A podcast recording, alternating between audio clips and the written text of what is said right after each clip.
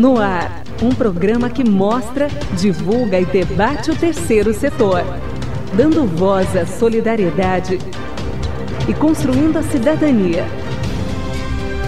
Observatório do Terceiro Setor. O olhar da cidadania. Peste bubônica, câncer, pneumonia. Raiva, rubéola, tuberculose, anemia. Rancor, cisticircose, cachumba, difteria. Encefalite, faringite, gripe, leucemia. E o pulso ainda pulsa.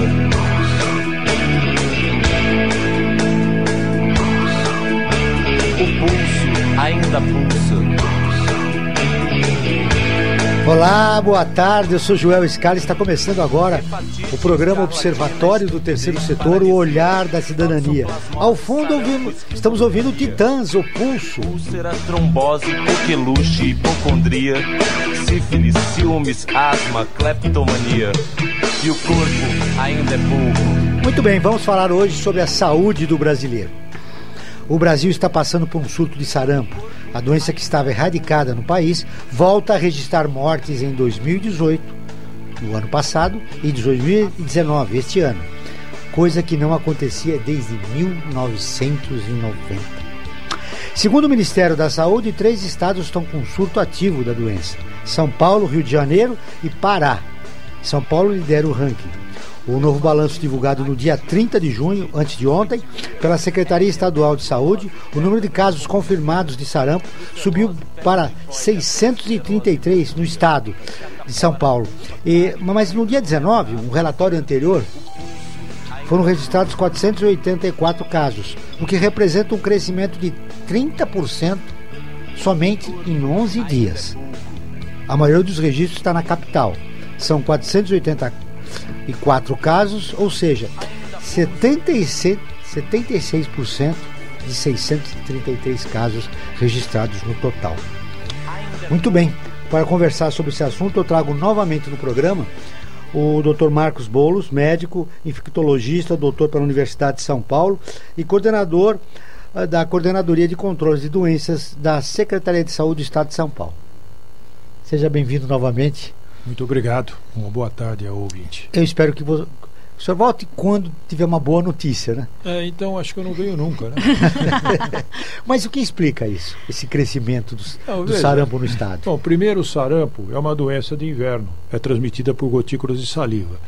O que acontece é que ela estava eliminada do país e do estado de São Paulo há bastante tempo, porque nós tínhamos uma boa taxa de cobertura de imunidade, de vacinação. As pessoas estavam, boa parte estava vacinada e, e o vírus não estava circulando. Até porque se ele viesse aqui, quase todos, boa parte estava vacinada.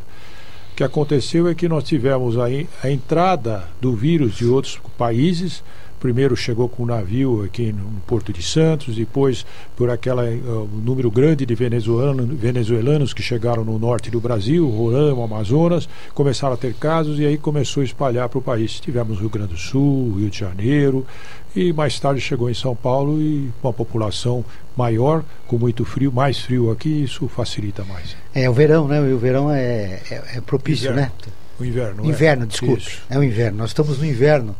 A primavera só virá dia, 20, dia 21 de setembro, né? Setembro. Depois vem a primavera. Então, o inverno, ele é favorável, né? A doenças como o sarampo.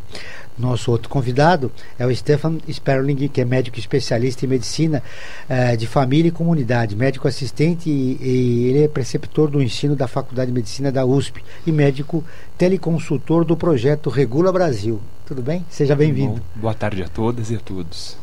O que, uh, que, que explica esse, esse momento que a gente vive no país? Olha, há uma questão em relação à cobertura vacinal e à cobertura de programas que facilita também uh, não só o, a reemergência de doenças infecto-contagiosas como sarampo, mas o impacto que outras, inclusive arboviroses, causaram muito recentemente no cenário nacional, que é uma certa desorganização da atenção primária.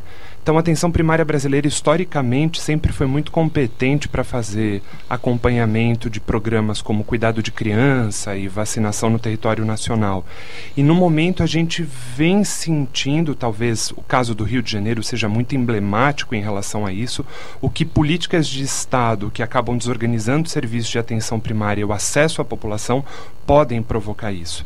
Então, em consultas na atenção primária, no aconselhamento, nesse contato com a população e na cobertura que a gente consegue fazer desses programas da população, a questão vacinal é sempre muito presente, o cuidado é muito presente. Então, acredito que essa desestruturação, essa desorganização da atenção primária também impacta muito negativamente o controle de doenças que nós tínhamos até então. Ou seja, o atendimento público deixou de dialogar com a, com a comunidade. Com certeza. Boa tarde, Maria Fernanda. Boa tarde, Joel. Boa tarde, convidados. Boa tarde, ouvintes, internautas. Tudo bem? Um assunto muito grave, né? Porque além é, tem YouTubers no YouTube agora tão famoso falando para não se vacinar. Tudo. E quando chega esse surto, colocam a culpa nos venezuelanos. Ah, porque vieram gente de outro país, tem que fechar a fronteira. Não, foi porque você não vacinou o seu filho, porque você não se vacinou. É muito triste, gente que tem um, milhares de seguidores, é, infelizmente fazendo um desserviço. Eu acho que eu já vou chamar até o pessoal aqui, pode chamar já os Por ouvintes, para participar aqui e os internautas no nosso, da nossa conversa, que queremos saber a opinião de vocês. Vocês podem enviar perguntas através do WhatsApp 11 95077 1295. Vou repetir: 11 95077 1295. Se você está fora de São Paulo, você coloca o 11 e pode ligar aqui para a rádio 3289 3580 ou 3253 4845 ou aqui através do Facebook. Estou aqui esperando a sua opinião. Participa aqui no, com a gente desse assunto tão importante. Muito bem. Uh, bom, são vários fatores. Né? Vamos começar explorando aquele que vocês já deixaram registrado aqui, que é a, a comunicação. Não está se comunicando corretamente com a população. Uh, e que maneira políticas públicas, nesse momento, poderiam intervir para resgatar essa ausência de diálogo? Bem, é, é, quando a gente fala que na, nós não conseguimos chegar a população, é porque nós é, mudou o perfil é, de consultas. Antes, se, se você falava na televisão, as pessoas ouviam. Hoje, nem todos veem televisão, principalmente os mais jovens.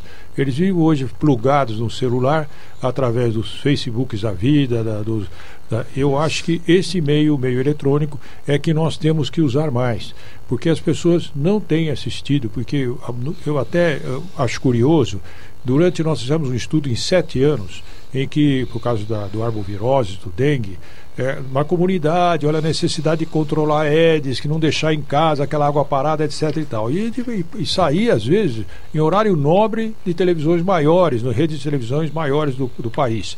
O que acontece é que nesses sete anos que nós acompanhamos, os focos eram os mesmos e nos mesmos lugares, lugares que a gente falava. Então, ou seja, é, é, parece que, apesar das pessoas se plugarem muito na televisão, ver a sua novela, ver seu jornal, eles não prestam atenção ou não, eles não são atingidos pelo, pela mensagem, por mais que até em novela apareceu, mas a mensagem não são atingidos. Isso tem acontecido e com a vacina isso ficou patente, ficou claro. Nós, eh, apesar do estímulo, de falar como você falou, mortes por doenças, as pessoas continuam não vacinando seus filhos que podem levar doenças para dentro de casa e até, em alguns casos, até morrer por causa disso. A, a cada ano a população vem sendo surpreendida com surtos de doenças endêmicas. Uh, doenças que se imaginariam que estariam erradicadas. Febre amarela, conversamos isso no ano passado com o Dr. Bolos. Uh, esse ano a gripe, o sarampo. Será que essa essa onda não leva um descrédito junto à população e, e aí é, as famílias falam, bom, se tem aqui não vale a pena vacinar, enfim. O que está acontecendo com a saúde pública no país? Com certeza, a emergência de doenças leva a descrédito e a conflitos, não é? No momento uh, em que elas emergem, na verdade, é uma coisa até um pouco dual. No momento em que elas emergem, leva ao descrédito em relação ao serviço público, porém, imediatamente, quando começam as campanhas de vacinação, imunização ou qualquer campanha pública para se tentar controlar a doença emergente, a população recorre ao serviço público. Então, fica uma dupla orientação. O que eu acredito que falte nesse momento é uma campanha efetiva de valorização do que o Sistema Único de Saúde sempre produziu.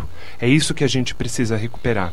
Levar à população um crédito e uma, uma intervenção efetiva para mostrar que, sim, nós temos graves retrocessos em relação a financiamento, a desassistência, a contração de cobertura, mas o SUS continua cumprindo no dia a dia o seu papel e faz parte da população compreender, exigir que esse papel seja cumprido e principalmente ser objeto dessas intervenções.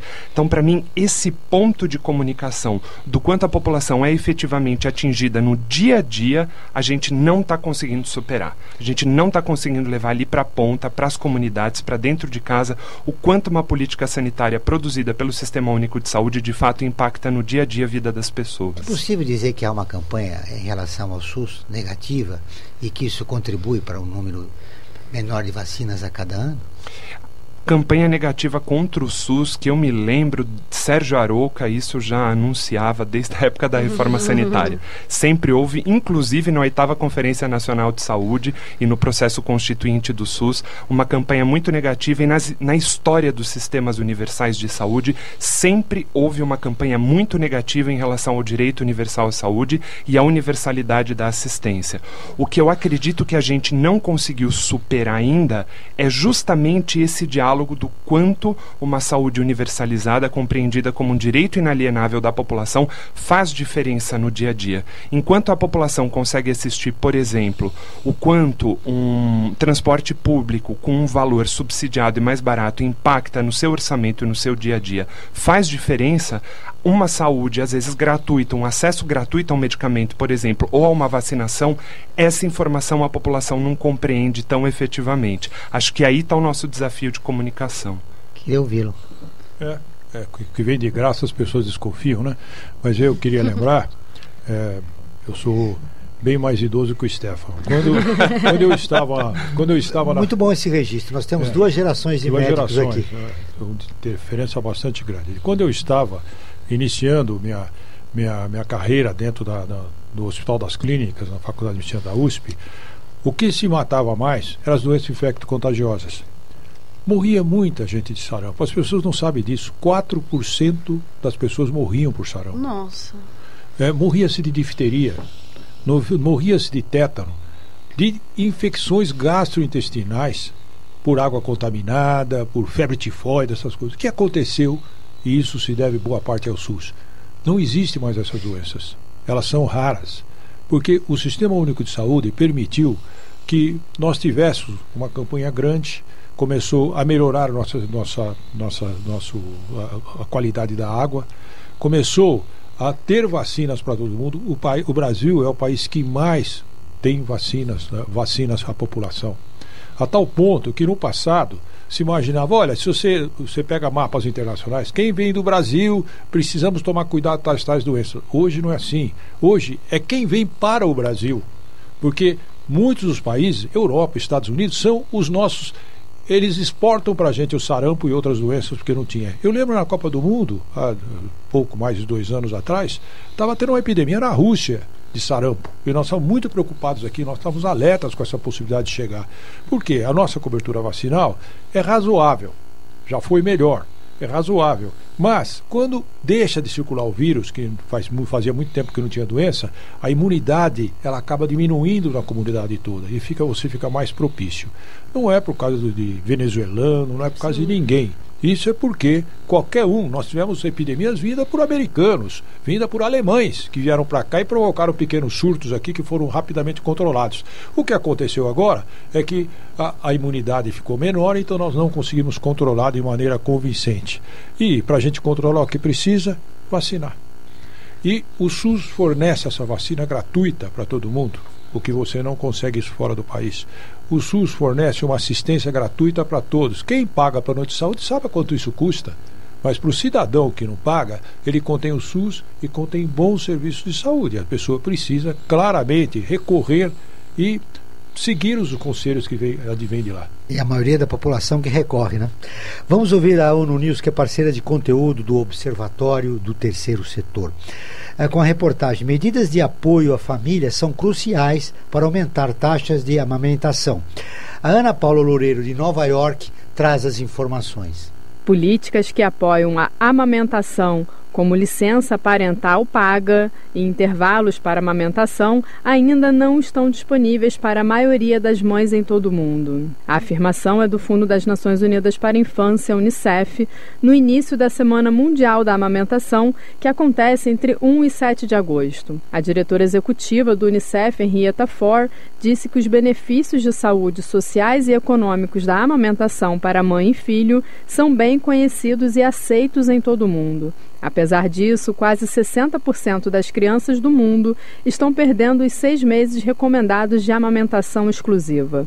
Amamentar apoia o desenvolvimento saudável do cérebro em bebês e crianças pequenas, protege contra infecções, diminui o risco de obesidade e doenças, reduz custos de saúde e protege as mães que amamentam de câncer de ovário e câncer de mama. Ford disse que, apesar desses benefícios, locais de trabalho de todo o mundo estão negando apoio muito necessário às mães. Para ela, é preciso investir muito mais em licença parental remunerada e apoio à amamentação em todos os locais de trabalho para aumentar as taxas de amamentação globais. Apenas quatro em cada dez bebês são exclusivamente amamentados nos primeiros seis meses de vida, conforme recomendado. Nos países menos desenvolvidos, essas taxas sobem para mais da metade, 50,8%. Da ONU News em Nova York, Ana Paula Loureiro. No nosso país aqui a situação é um pouco diferente é um pouco diferente a situação da amamentação como da vacinação, mais uma vez, porque a gente teve uma campanha muito bem sucedida dentro do Sistema Único de Valorização do Aleitamento Materno e de cobertura vacinal. Mas uma coisa me chama atenção na reportagem e que a gente reproduz no nosso país e que eu acho que precisa ser destacada, que é a licença parental não é simplesmente a licença materna. Existe um estudo muito bonito produzido pela Universidade de Feira de Santana, na Bahia. É multicêntrico, se eu não me engano, é produzido pela Federal. É um, é um estudo multicêntrico com a Federal do Rio Grande do Sul também, mostrando que a aderência à amamentação até o final do sexto mês de alentamento materno exclusivo foi maior nas mulheres que tiveram um apoio do seu companheiro ou da sua companheira, enfim, com quem elas compartilham o cuidado da criança durante o período de pré-natal e durante a licença maternidade. Então, a licença parental para aquele que compartilha o cuidado é algo, é um desafio, é um desafio, né, de é, trabalhista para o país, mas que precisa ser encarado com, com muita responsabilidade, porque a gente sabe que o aleitamento materno exclusivo até o sexto mês e complementar até dois anos de vida, por sólidas evidências, aliás, um dos grandes médicos que pesquisou o benefício do aleitamento materno, até Nobel Medicina recebeu por conta disso, do desenvolvimento cognitivo de crianças que são aleitadas pelas, pelas suas mães, ou enfim, para aquela pessoa que está produzindo o, o aleitamento tem um desfecho de saúde melhor. Então, esse daqui é um assunto muito caro para a saúde de uma forma geral. Não é só para a saúde pública, para serviços públicos, mas para a saúde de uma nação de uma forma geral. Eu, eu sou mãe e eu vi as dúvidas que eu, quando eu tive minha primeira filha, eu, eu, olha que eu tenho informação, vou na internet. Eu ainda tinha essa dúvida, eu acho, de ah, você vai amamentar? Eu falei assim, mas ela não precisa de água, não precisa de um chazinho. E daí a, a médica, a pediatra, explicou, ela falou assim: o, o lugar da água vai ser o lugar do leite. E aí ela vai ficar com o estômago cheio de água e não vai querer o seu leite. E você falou uma coisa muito importante dos pais presentes. Com certeza, porque a mulher ela fica sozinha em casa. Eu, eu, como mãe, eu acho que outras mães aqui, eu quero agradecer já a audiência São Paulo, Rio de Janeiro, Minas Gerais, Bahia, Distrito Federal, Rio Grande do Norte, Rio Grande do Sul, Paraná, Maranhão, Mato Grosso, Paraíba. As mães que estão me ouvindo, sabe, é muito importante. Você fica sozinho com o bebê, você tem que limpar a casa, tem que fazer isso, tem que fazer aquilo. O pai ali dando aquele apoio, pegando a criança, trazendo para amamentar, é muito importante. Infelizmente, muitas mulheres não têm esse apoio. Se, se pudessem ter, se as empresas empresas, assim, é, dessem, em vez de falar, ah, pode voltar antes, quantas, quantas amigas eu vi, parentes mesmo, que voltaram com dois meses, com três meses, totalmente legal, ah, mas precisa de vocês, a mulher precisando daquele dinheiro, se a empresa apoiasse, ao invés de chamar a mãe de volta, ia ser muito importante. Bom, a gente vai entrar para o comercial, já tem pergunta do, pelo WhatsApp, mas antes eu vou dar um recadinho. Estamos na Rádio FM com o programa Olhar da Cidadania, transmitido na Rádio USP toda quarta-feira às 5 horas da tarde. São Paulo 93,7 FM, Ribeirão Preto 107,9 FM. Ou pelo site jornal.usp.br barra rádio. A gente já volta depois do comercial com perguntas do WhatsApp. A Associação Científica e Cultural das Fundações Colaboradoras da USP, FUNASP, foi constituída com o objetivo de aperfeiçoar o relacionamento das fundações com a Universidade de São Paulo.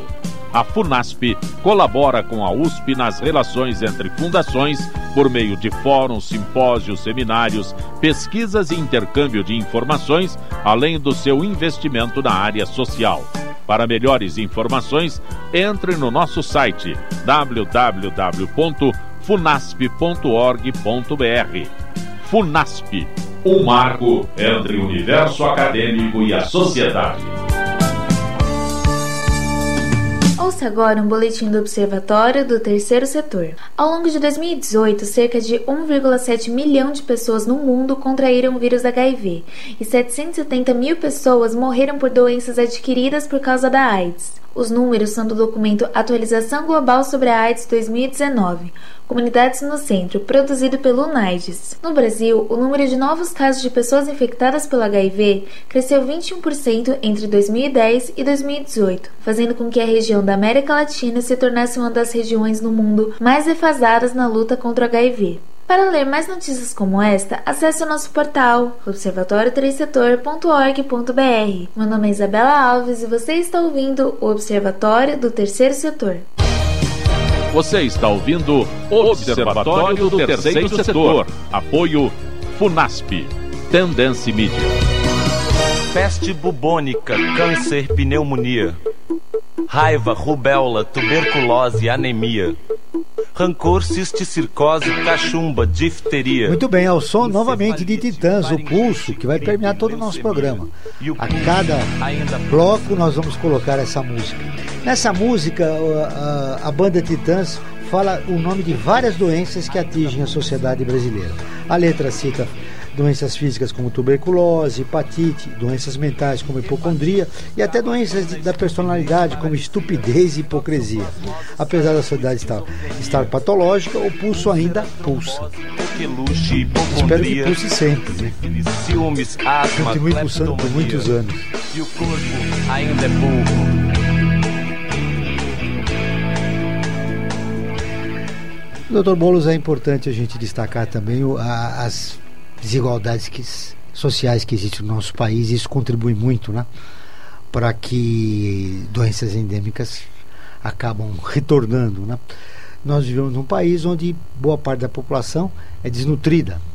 É, eu estava, a Maria Fernanda me lembrando agora, uma matéria do Observatório do Terceiro Setor revelou que 17 pessoas morrem por dia de, de desnutrição aqui no, no nosso país. Então é um número muito grande. Mais de 5 milhões passam fome e 17 morrem por dia de desnutrição. É, é triste, né? Bom, eu vou com uma pergunta já do ouvinte, Priscila Álvares Santandré. Por que os residentes em medicina precisam pegar plantões de mais de 24 horas. Tenho um primo que já virou 36 horas. Isso prejudica o atendimento e aumenta o número de médicos usando drogas para não dormir? Bom, é uma pergunta para duas gerações. Primeiro, pois é. Na sua... Você sabe... É, se nós é, mudou muito a medicina nos últimos tempos, principalmente com, a, com essas novas unidades de, de, de tratamento intensivo, você nesse, fica com pacientes às vezes muito graves que não viveriam antes. E obviamente a, a sobrevida desses pacientes depende muito do cuidado ao estar ao lado.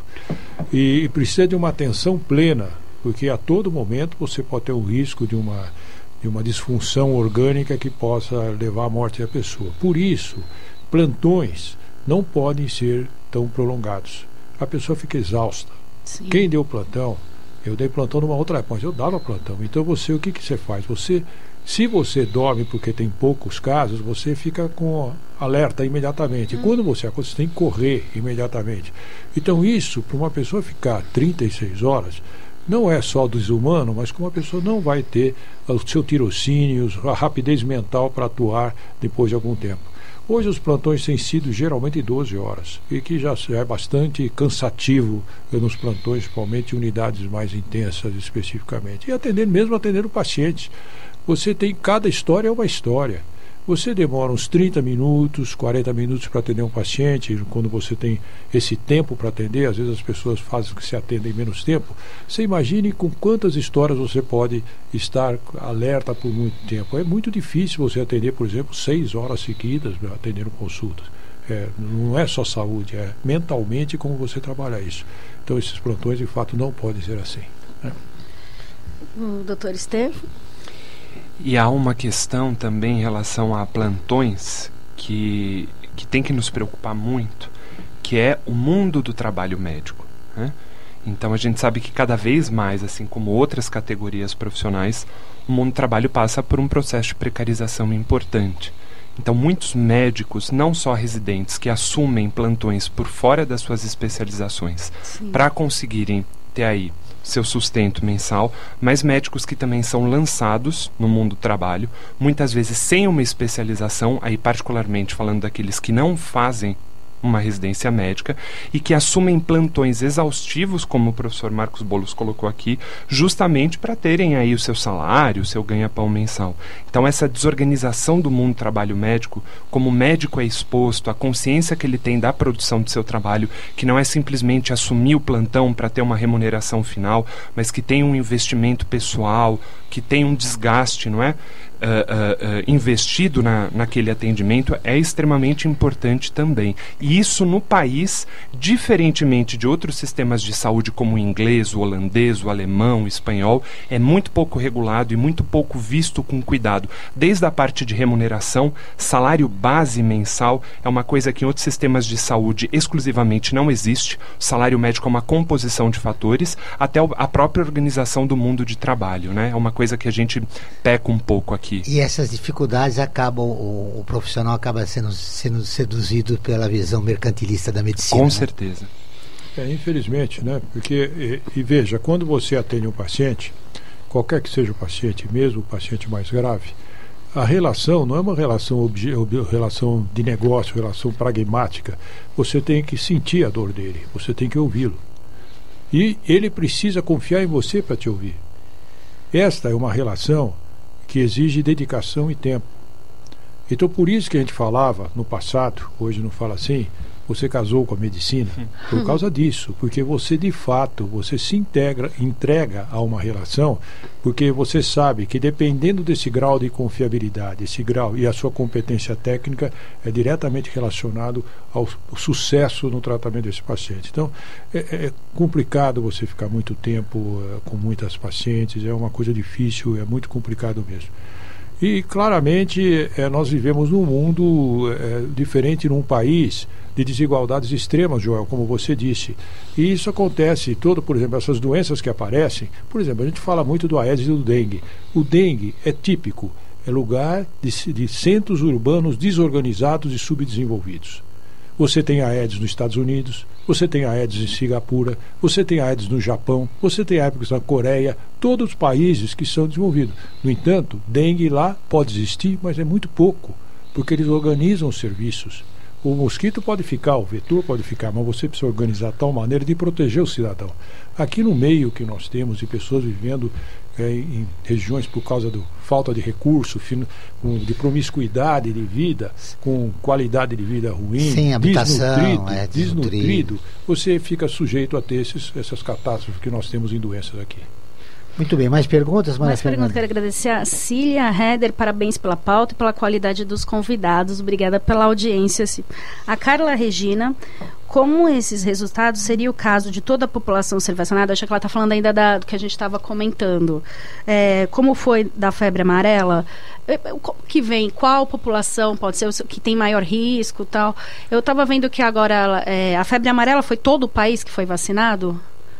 Deveria ser. É, nós temos... Isso, eu acho que ela quer dizer exatamente isso, porque todas as vacinas, to todos não são vacinados, só alguns grupos. Não, no caso de doenças em que você tem doenças específicas em determinados locais, onde você não tem, você não precisa vacinar.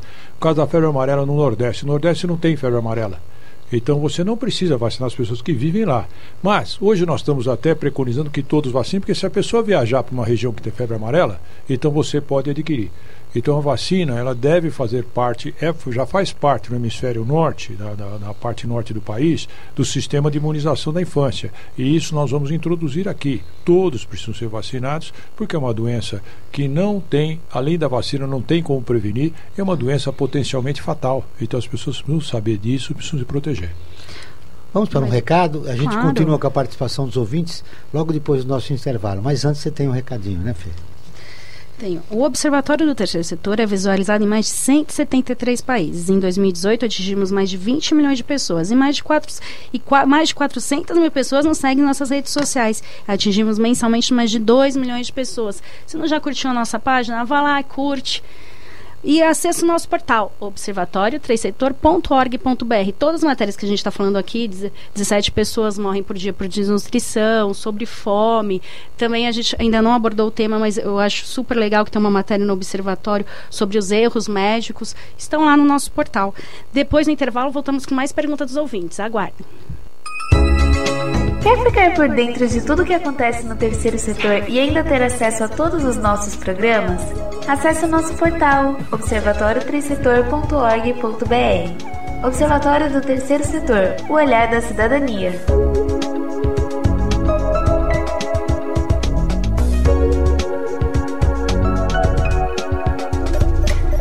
Internacionalizar a economia afeta o seu emprego? Para onde vai o Brasil? Ter opinião sem análise é só repetição, repetição, repetição, repetição, repetição, repetição, repetição, repetição, repetição. Informação é importante, análise é fundamental. Le Monde Diplomatique Brasil, independente e crítico. Você está ouvindo Observatório do Terceiro Setor. Apoio FUNASP. Tendência Mídia peste bubônica, câncer, pneumonia, raiva, rubéola, tuberculose, anemia, rancor, cisticircose, cachumba, difteria, encefalite, faringite, gripe, leucemia. E o pulso ainda pulsa. Estamos de volta com o Observatório do Terceiro Setor, hoje falando sobre a saúde do, do brasileiro com uh, Marcos Boulos, coordenador da Coordenadoria de Controle de Doenças da Secretaria uh, Estadual de Saúde aqui de São Paulo, e Stefan Sperling, uh, do Regula Mais Brasil. Muito bem, nós continuamos ao fundo ouvindo lá o Pulso com Titãs, mas agora nós vamos com a boa notícia da semana. Caros ouvintes, a política de humanização da saúde foca três pilares: a gestão participativa, o cuidado ao paciente e a valorização de quem cuida. Todo profissional da saúde, por ter feito essa escolha, traz em si o espírito voluntarioso. Com a frase Uma hora que muda a sua vida, o Dr. João Paulo Nogueira Ribeiro percebeu que poderia, através de sua vocação, cuidar de muito mais pessoas, ou seja, complementar sua agenda no consultório médico com doação de horas gratuitas, otimizando o tempo na redução de filas na saúde. A boa notícia vai para o Instituto Horas da Vida, associação civil sem fins lucrativos que nasceu com uma solução de maneira organizada, onde mais pessoas carentes tenham acesso à saúde. Médicos e profissionais da saúde doam horas para atendimentos gratuitos, proporcionando uma inclusão social por meio da humanização da saúde. Esses atendimentos acontecem no próprio consultório dos profissionais, facilitando assim o trabalho voluntário em rede, com o intuito de diminuir as lacunas existentes no sistema de saúde atual. A instituição atende casos de baixa complexidade, como atendimentos de exames com hora marcada. Entre os serviços prestados estão mapeamento populacional, triagem para entender as necessidades do, dos pacientes e direcioná-los para as devidas especialidades. Horas da Vida aproxima profissionais desejosos de ajudar aqueles que precisam de acolhimento, oferecendo a certeza de que sua ajuda será efetiva. Maiores informações www.horasdavida.org.br. Muito obrigado e até a próxima. Muito bem, esse foi Valdir Simino, colunista do Observatório do Terceiro Setor, com a boa notícia da semana.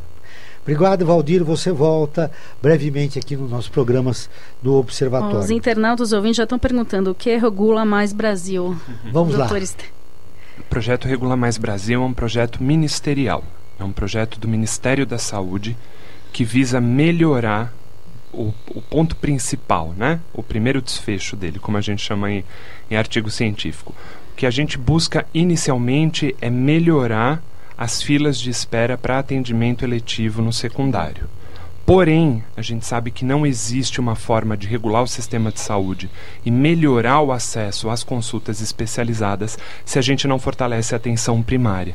Então, bem coladinho aí nesse primeiro objetivo, nesse desfecho principal desse projeto ministerial, há uma preocupação muito clara em fortalecer e melhorar a assistência prestada pela atenção primária, que é o que a gente chama de resolutividade, melhorar a resolutividade da atenção primária. Atualmente, o projeto Regula Mais Brasil atua em quatro estados sendo um deles o Distrito Federal, mais Porto, é, é, Rio Grande do Sul, uh, Minas Gerais e Amazonas, mas segundo o ministro, o ministro Henrique Mandetta, há uma previsão de ampliação desse, desse projeto para todos os estados da, da União. Muito bem, está aí um projeto interessante. E ele leva em consideração as singularidades de cada região? Com certeza, tanto que dentro do, do projeto há coordenadores específicos que visitam as regiões e têm diálogos com as secretarias de saúde estaduais e municipais para entender a singularidade. Por exemplo, regulando o Amazonas é muito frequente a gente ver nos sistemas de regulação, quando for é, é, é liberada ou considerada a consulta para esse paciente, avisar com antecedência, porque o paciente leva cinco dias para se deslocar de Manacapuru para Manaus, que é a região. Então, sim, com certeza há uma preocupação muito clara, não só com essas singularidades. Uh, mais geográficas, mas principalmente socioculturais no atendimento e no cuidado dos pacientes. Bom, eu vou já com uma perguntinha. Carlos Augusto, aclimação. Obrigado, Carlos, pela pergunta. Por que o SUS chegou neste ponto? Se uma pessoa não tem um convênio médico particular, ela fica às vezes meses e até anos em tratamento para um tratamento ou cirurgia. Sem falar da falta de materiais para médicos e hospitais trabalharem. E 70% da população depende do SUS. Não tem convênio médico no Brasil. Muito bem. Aliás, é importante ressaltar também, eu li recentemente né, um, uma reportagem de que quem tem plano de saúde é atendido pelo SUS e está, claro, ocupando um espaço que deve ser de uma população de baixa renda. E as, as companhias de, de seguro-saúde não, não remuneram né, o, o, Estado por esse atendimento. Mas eu queria.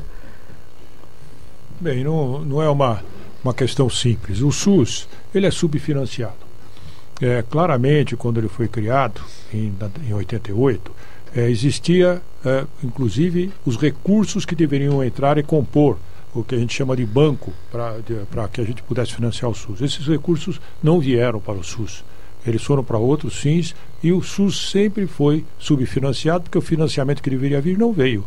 Então, obviamente, você tem, você não consegue acompanhar, pelo menos a, com a elite que fala assim, pegar até o, o, os atendimentos mais complexos, você tem poucas unidades que atendem o atendimento mais complexo. Quando o, o, o, ouvinte que entrou em contato agora Carlos fala Augusto. que demora para atender, não demora para atender. O SUS atendimento é rápido. O que acontece é que frequentemente nós temos uma demanda para determinadas especialidades muito maior do que a disponibilidade tanto de especialistas como de hospitais. O mais conhecido é os casos de câncer, né? Câncer nós temos, nós não podemos esperar como tem previsto, 60 dias para chegar, deveria ser feito antes. Mas a fila é tão grande que isso dificulta muito que a gente chegue lá.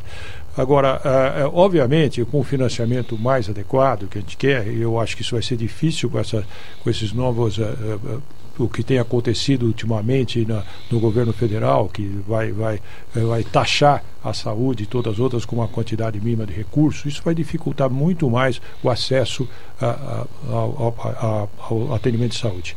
Agora, uma coisa que você disse, que talvez não é bem assim, o SUS, ele é para todos. Não, tem, não está relacionado a quem tem menos dinheiro ou quem tem mais dinheiro. Todos têm direito ao SUS. É um sistema único de saúde. As pessoas que têm o seu plano de saúde, que querem um atendimento diferenciado, às vezes eles vêm para o SUS. Por quê? Porque o SUS é melhor que boa parte desses atendimentos é, privados. Você pega hospitais é, bons do SUS, eles são tão bons ou melhores que os melhores hospitais privados. Você, por exemplo, eu comparo, o, vamos pegar um hospital das clínicas e um hospital sírio-libanês ou Albert Einstein é exatamente a mesma estrutura que você tem. O que você não tem, você não tem hotelaria. Como o Hospital das Clínicas precisa atender todas as pessoas, aliás, passam 10 milhões de pessoas por ano lá, dentro milhões? do ambulatório. 10 Uau. milhões por ano.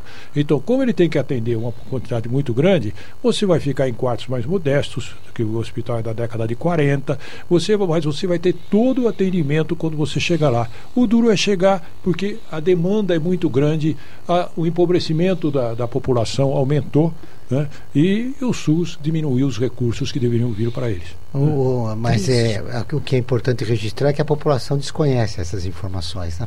sobre a qualidade do SUS. Ah, também me, me ocorreu perguntar os, os, aquele projeto dos médicos cubanos que foi encerrado de uma maneira absurda pelo governo federal. Queria a opinião, queria a sua opinião, Stefan. Esse é um é um desafio mais do que um, um, um, tema polêmico, porque o nosso sistema de saúde ele precisa dar conta daquilo que a gente ouve desde o ensino médio, né, professor de geografia e de história. A gente vive num país continental. Todo país. Então a gente precisa dar conta de um país continental com diferenças não só geográficas, mas socioculturais também. Às vezes as geográficas até acentuando as socioculturais.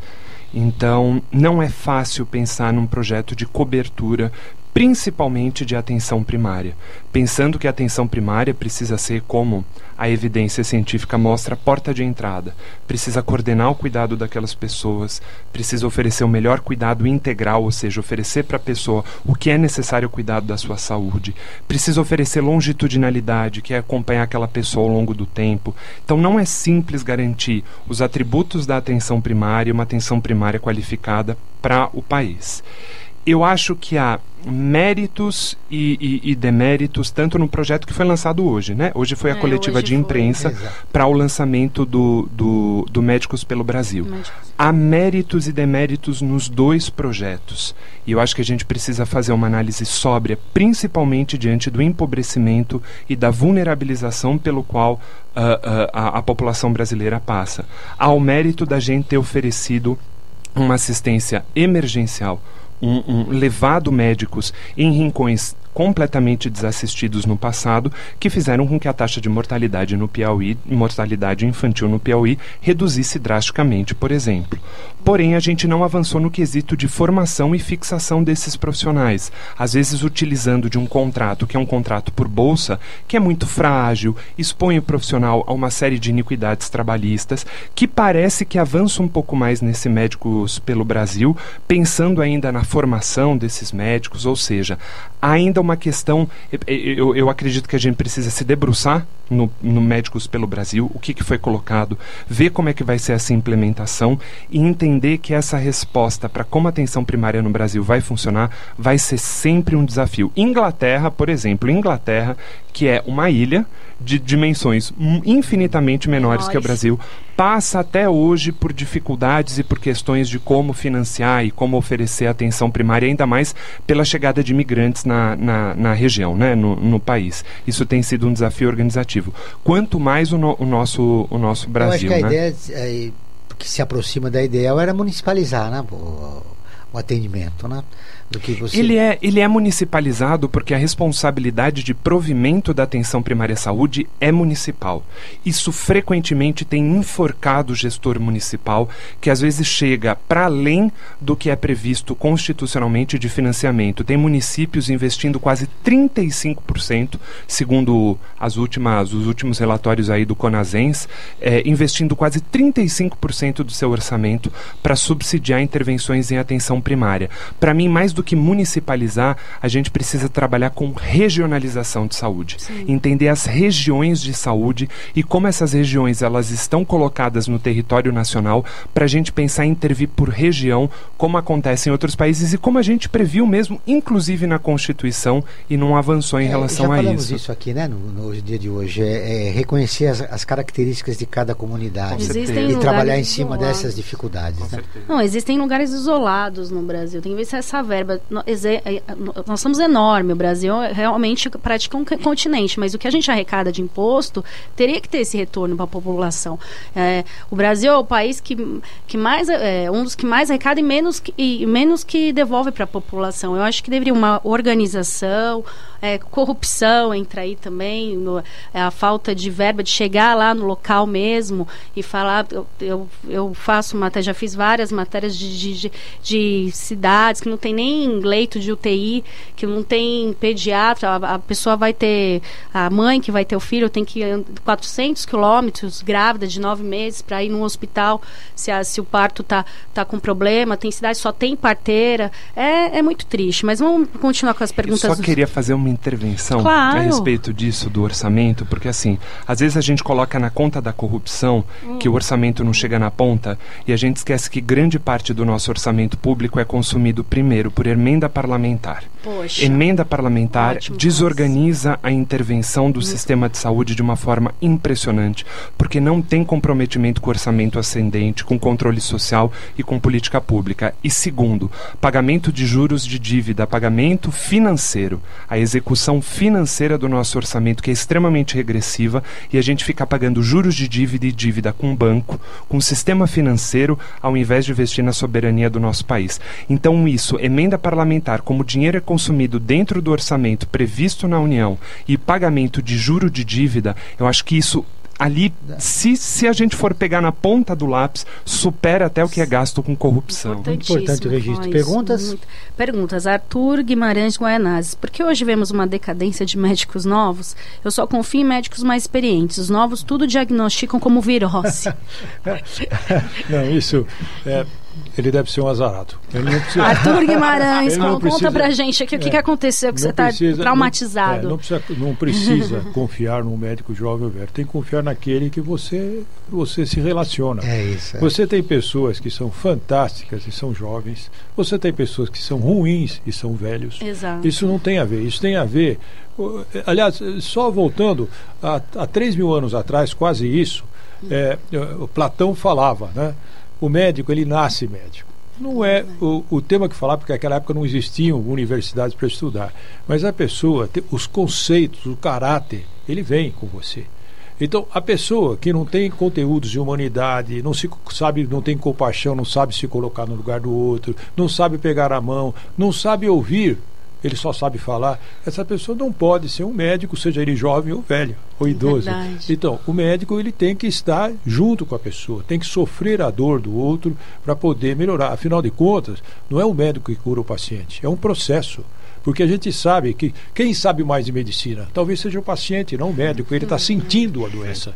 O médico interfere junto, pra, conhecendo um pouquinho do que, que tem que fazer, para juntos eles construírem o processo de cura.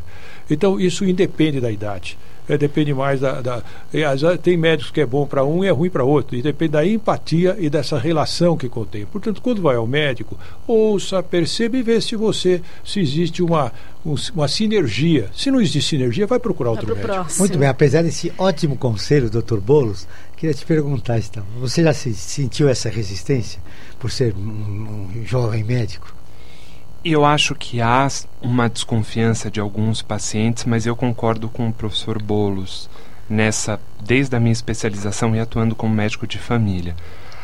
Muitas vezes o ah, muitas vezes não sempre o que o paciente está procurando ali é disponibilidade para ser escutado e ser entendido no seu sofrimento desde que seja um sofrimento de um simples resfriado, que para ele naquele momento, quem aqui não tem um dia de trabalho comprometido por um resfriado? É uma experiência de doença muito negativa, Sim. até diante de comunicações mais dolorosas e do que um médico de família espanhol, Juan Guervas, chama de consultas sagradas, que é aquela consulta que você tem que parar absolutamente tudo que você está fazendo, porque você sabe que uma comunicação difícil vai ser dada convivência com alguma doença infecto-contagiosa crônica, uh, um diagnóstico de câncer, um luto. Então, nesse momento, entender que o paciente só quer disponibilidade para ser escutado e aconselhado diante de uma situação de saúde ou de uma situação de doença, eu acho que sempre fiz com que eu tivesse um relacionamento muito tranquilo com os pacientes. Não me lembro da questão idade ter sido colocada em questão. Outras questões aparecem mais, gênero, por exemplo com mulheres que sofreram violência, ah. com mulheres que são gestantes e que foram abandonadas pelos seus maridos. Eu percebo que o gênero aparece, às vezes a racialidade também, de muitos pacientes que são negros não se sentirem acolhidos pelo racismo estrutural que nós sofremos na sociedade numa consulta com um médico branco. E isso é um desafio de comunicação, de mostrar para para esses pacientes que o profissional que está ali é um cuidador. Se ele foi violentado no ambiente familiar ou no ambiente de convivência dele, ali ele tem uma outra figura de um cuidador. Então essas questões são muito mais estruturantes da sociedade, interferem muito mais na minha consulta do que a idade. Doutor Bolos, pela experiência, o senhor já, com a sua sabedoria, o senhor já disse o que, o que deve ter um médico no atendimento com o público. É, o senhor acha necessário mudar alguma coisa nas faculdades de medicina para melhorar o atendimento? Você sabe que eu acho que a faculdade de medicina é, no mundo ocidental é uma faculdade de medicina que não forma adequadamente o médico. Isso é óbvio. É, nós, é, eu, por exemplo, sou formado há 40 e poucos anos. Stefan, quantos anos você é formado, Stefan? Sou formado há cinco anos. Cinco, cinco anos. anos. Eu te garanto que nós tivemos as mesmas matérias. Certeza. Com certeza. Eu, há 45 anos atrás, ele há 5 anos atrás, as mesmas matérias. O meu professor teve as mesmas matérias que eu e que ele. Ou seja, a medicina, o que nós, o que nós ensinamos não é medicina, nós ensinamos biomedicina. Ensinamos a técnica, ensinamos como o que é o homem, como ele é composto por células, moléculas, tecidos, órgãos mas não ensinamos quem é a pessoa. A diferença do que para o quem é a diferença de um biomédico para um médico. E a gente acaba falando que a gente começa, a gente brinca com os alunos do quarto ano, olha, se a biologia ensinasse tudo, vocês seriam médicos no quarto ano. E no quarto uhum. ano, certamente, certamente, o avô deles sabe mais medicina que eles. Porque a medicina é a relação. Você pega o conteúdo biomédico e dá uma racionalidade para ele quando você se relaciona com a pessoa que você vai ver. Você não consegue atender uma pessoa sabendo é, nomes de, de, células e moléculas de tecidos e órgãos ou medicamentos para tratar doença, porque você não vai conseguir fazer esse diagnóstico se você não estiver na relação, saber ouvir, saber se relacionar. Isso desde 1910, quando veio o famoso relatório Flexner, que transformou a medicina numa coisa científica. Claro que tem ciência na medicina, porque também a relação humana é uma ciência. Agora, você tem que entender que nós precisamos. É por isso que ele fala, a experiência ajuda, mas não a experiência de idade, a experiência de você saber ouvir, a experiência de você estar junto. Então, essa é que é a diferença que tem. É, eu acho, e nós, veja, eu fui diretor da Faculdade de Medicina da USP, não consegui, a despeito de saber que a gente precisa mudar, você não consegue mudar a estrutura funcional, porque a ética está na pessoa a relação está. Você não ensina a ética teoricamente. Você ensina a ética estando ao lado. Você ensina a ética pegando na mão do paciente, sabendo como relaciona. Isso não é uma coisa que você consegue ensinar de maneira adequada dentro das faculdades. Muito bem. Muito Bom, bem. mais vou, perguntas? Mais muitas perguntas, mas eu estou vendo o horário, acho que não vai. Elaine Rocha Brás. Gostaria de saber a opinião dos convidados sobre o uso de maconha para uso medicinal. Obrigada, Elaine, pela pergunta. Muitas perguntas, Maria Fernanda. E Não, olha, veja, é, é, é, a maconha ela é um produto que tem, ele tem efeito nas dores, ele tem efeito em alguns casos de ansiedade. Então ele tem indicações específicas. Tem um efeito é, terapêutico. Tem importante. efeito terapêutico, ou seja, não é a maconha que a gente fuma que vai ser com droga. Com porque, porque agora tem mais uma coisa acho também. É legal deixar claro isso. É, né? claro, e tem mais uma coisa. Nós somos, eh, vamos por, por questões até financeiras, nós aceitamos algumas drogas e outras não. Ah, o que tem, é, o que tem é, garantido que causa mal é o cigarro que nós fumamos que mata as pessoas por câncer. É, é, o álcool que nós bebemos que leva a cirrose. E esses são permitidos porque dá dinheiro para o governo. 35% de taxas são retidas. As outras, certamente, por produtos tóxicos, a maconha é muito menos tóxica que a nicotina do tabaco. Mas está certo, não, não, é uma droga ilícita, mas ela tem indicações terapêuticas claras. Então, isso que quando tem indicação terapêutica, sim. Então, ela não deve ser forma de fumar.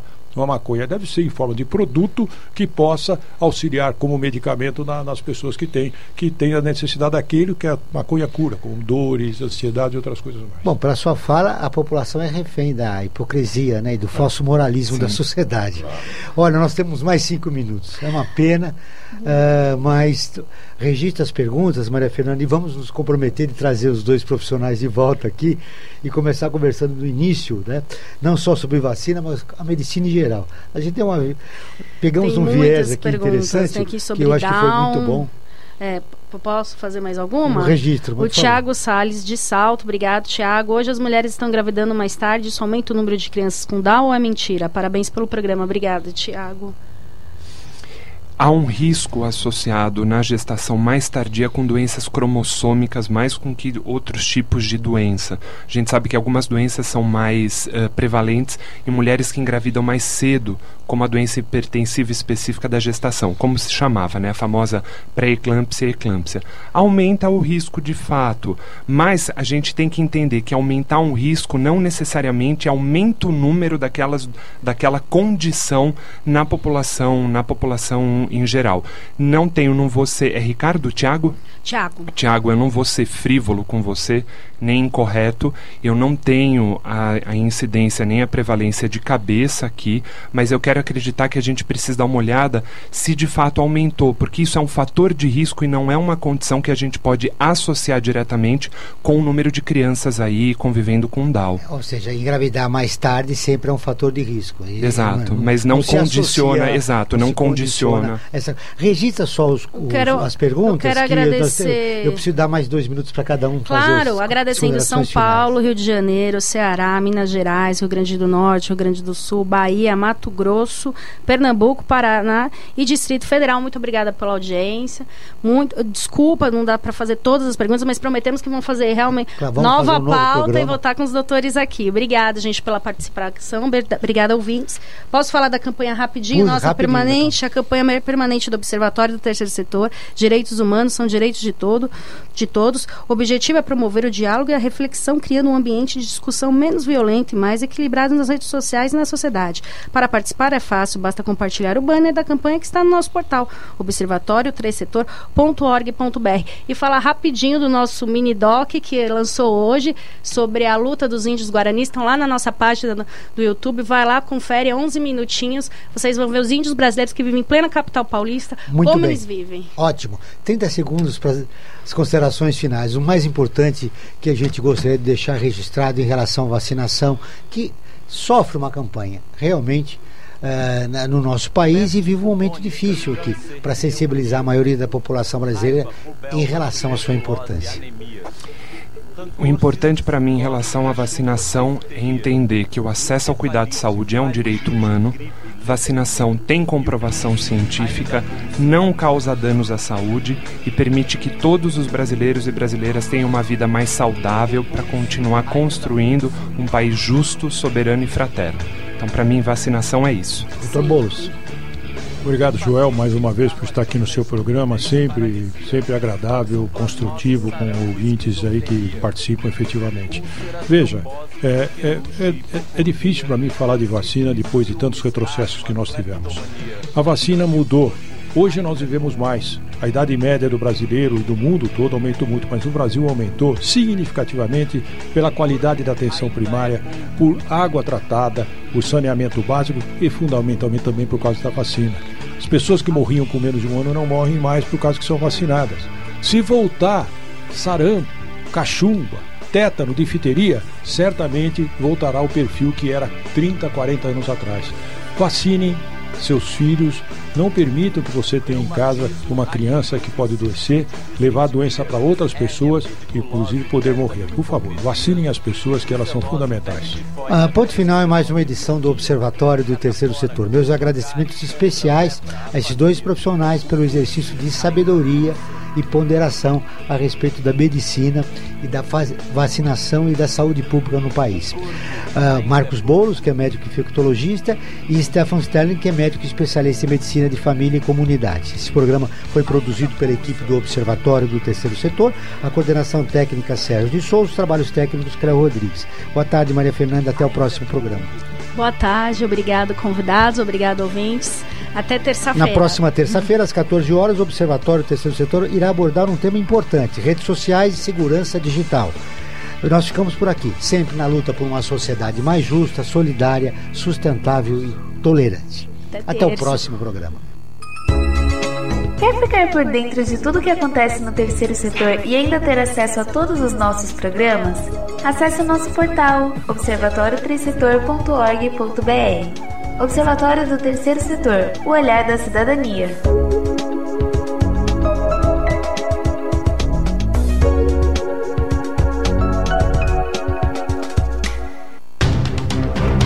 Um programa que mostra, divulga e debate o terceiro setor dando voz à solidariedade e construindo a cidadania. Observatório do Terceiro Setor o olhar da cidadania.